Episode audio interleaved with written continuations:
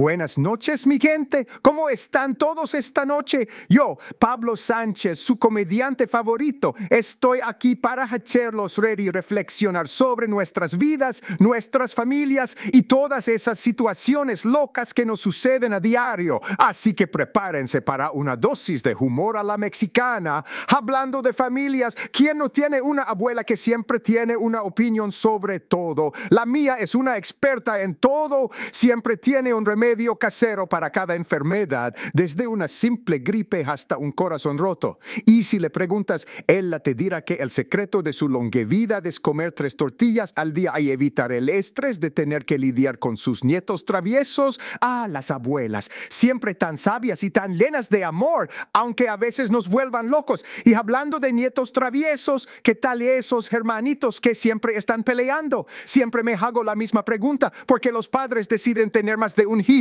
si uno ya es suficiente para enloquecer, pero bueno, supongo que es porque la vida sería demasiado aburrida sin esas peleas y travesuras constantes. Al fin y al cabo, ¿qué sería de las familias sin un poco de caos? Y hablando de caos familiar, ¿qué me dicen de las reuniones navideñas? Esas son las mejores, todos juntos, compartiendo una deliciosa cena, intercambiando regalos y recordando viejas anécdotas. Y por supuesto, siempre hay alguien que termina bailando sobre la mesa después de un par de copas de más. ¿Quién necesita un espectáculo de comedia cuando tienes a tu tío borracho haciendo el ridículo? Pero en serio, mi gente, la familia es lo más importante que tenemos. A pesar de todas las peleas y locuras, al final del día siempre están allí para nosotros. Esas son las personas que nos aman incondicionalmente y nos apoyan en cada paso que damos. Así que, aunque a veces puedan ser un poco locos, apreciemos a nuestras familias y disfrutemos de esos momentos divertidos que solo Él los pueden brindarnos.